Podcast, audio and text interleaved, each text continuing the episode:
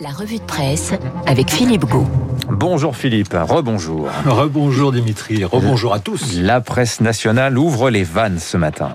Avec un titre Macron ouvre les vannes de la vaccination qu'on retrouve dans plusieurs quotidiens comme Libé, La Charente Libre ou Le Parisien aujourd'hui en France. Un titre qui fait évidemment référence aux déclarations du chef de l'État hier concernant notamment les nouvelles dispositions pour accélérer la vaccination dont nous avons parlé dans les journaux ce matin. À ce sujet, Alain Fischer, le monsieur vaccin du gouvernement, répond aux questions des lecteurs du Parisien et notamment à celles nombreuses qui se posent à propos du choix entre le vaccin Pfizer et le AstraZeneca. À propos de ce dernier, Alain Fischer n'hésite pas à déclarer que pour les plus de 55 ans, ce vaccin a un rapport bénéfice-risque fantastiquement positif et rappelle qu'en France, il n'y a eu que 28 cas connus de thrombose pour 3 millions et demi de personnes vaccinées avec AstraZeneca.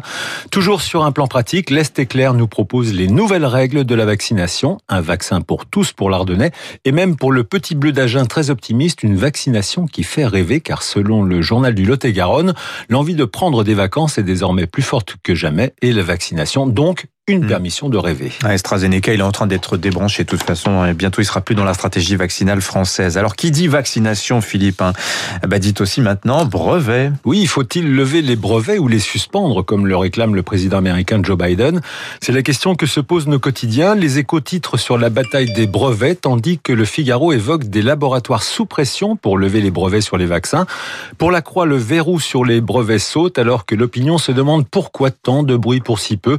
L'opinion qui tente de répondre à cette question que soulève ce sujet sensible. De quel brevet parle-t-on?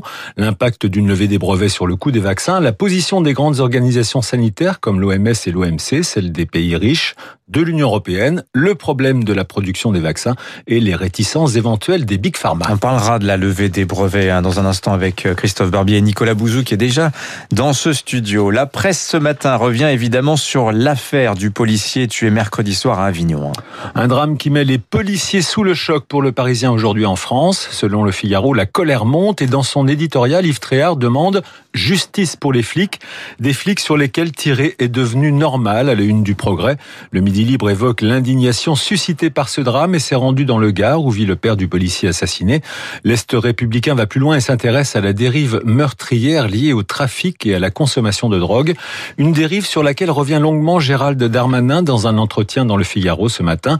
Pour le ministre de l'Intérieur, ceux qui achètent de la drogue financent et arment des meurtriers et c'est une guerre totale que mènent ces équipes contre les trafics et de rappeler que plus de 6000 trafiquants ont été arrêtés depuis le début de l'année et que les consommateurs ont fait l'objet de plus de 70 000 amendes délictuelles forfaitaires depuis septembre. À la page politique, c'est la crise chez les Républicains en région PACA que l'on retrouve à la une. Oui, vous en avez parlé avec Stanislas Guérini et je me suis amusé, Dimitri, à faire l'inventaire des unes de Nice matin cette semaine pour essayer de voir comment a évolué le feuilleton de cette crise sur fond de campagne électorale euh, régionale et départementale. Alors dimanche, le quotidien niçois titrait à nouveau en guerre, évoquant la présence probable de macronistes sur la liste LR. Une ouverture qui, selon le journal, ravivait le conflit entre Christian Estrosi et Éric Ciotti. Lundi, stupeur et tremblement au bord de la Méditerranée et Nice Matin évoquait un séisme à droite après l'annonce la veille dans le JDD d'un pacte d'alliance entre Renaud Muselier et Jean Castex. Est-ce que les Républicains vont présenter une autre liste se demandait le quotidien. Hier, c'est le coup de Trafalgar pour LR, la manchette qui barre la une du journal après l'annonce du départ d'Hubert le maire LR de Toulon. Enfin, ce matin, c'est la rupture. Christian Estrosi a lui aussi claqué la porte des Républicains. Le maire de Nice dénonce, je cite, la dérive d'une faction et appelle à la création d'un nouveau parti de la droite et du centre.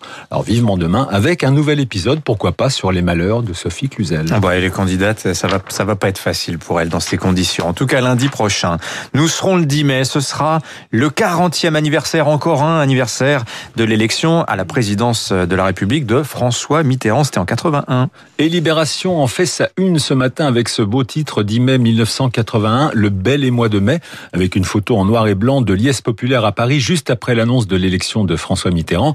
Libé qui consacre une vingtaine de pages à un événement qui marquait à l'époque la renaissance du quotidien, dirigé alors par Serge Julie. Il faut en effet se rappeler que Libération, confrontée à plusieurs crises, avait suspendu sa parution le 21 février 1981 pour paraître à nouveau le 13 mai, soit trois jours après l'élection présidentielle. Il faut préciser que le 11 mai, un numéro 00 avec à la une ce titre Enfin l'aventure était parue, mais il n'avait été diffusé qu'en kiosque. C'est donc un numéro collector aujourd'hui. Alors un 40e anniversaire, un très couvert également par les news magazines. Oui, c'est l'occasion pour l'Obs. Exactement. L'Obs, par exemple, qui revient sur les deux mandats et surtout sur la vie privée de l'ancien chef de l'État. L'Obs qui nous propose un Mitterrand intime avec à sa une une photo qui le montre portant sur ses épaules sa fille Mazarine à peine âgée de deux ou trois ans. L'Express et Marianne sont allés au-delà des 14 années de mandat de François Mitterrand et s'intéressent surtout à l'état dans lequel se retrouve la gauche depuis ce fameux 10 mai 81. Pour l'Express, cette gauche est la plus rikiki du monde et le concept d'union n'est plus qu'un lointain souvenir si l'on en croit l'entretien dans lequel Bernard Cazeneuve déclare que Jean-Luc Mélenchon doit être combattu. Marianne, pas plus complaisante, fait l'inventaire des 40 trahisons de la gauche depuis 40 ans, du, je cite, relativisme culturel relativement cucu instauré par Jacques Lang en 1982 au silence coupable sur l'affaire Mila, cette jeune fille cyberharcelée depuis un an pour avoir tenu des propos injurieux contre l'islam. Enfin, c'est un autre président qui fait, un autre ancien président qui fait la une du point. Il s'agit de Nicolas Sarkozy qui a accordé un entretien en magazine dans lequel il, il aborde, dixit le point, tous les sujets qui fâchent et conclut qu'il craint qu'à l'occasion des prochaines élections, beaucoup de Français fassent le choix du refus plutôt que celui du positif. Merci Philippe Gau, votre revue de presse euh, complète ce matin sur Radio Classique. Euh, on se servira d'ailleurs de quelques-uns des titres que vous avez développés. Euh, on les commentera avec nos esprits dans un instant. Christophe Barbier, Nicolas Bouzou.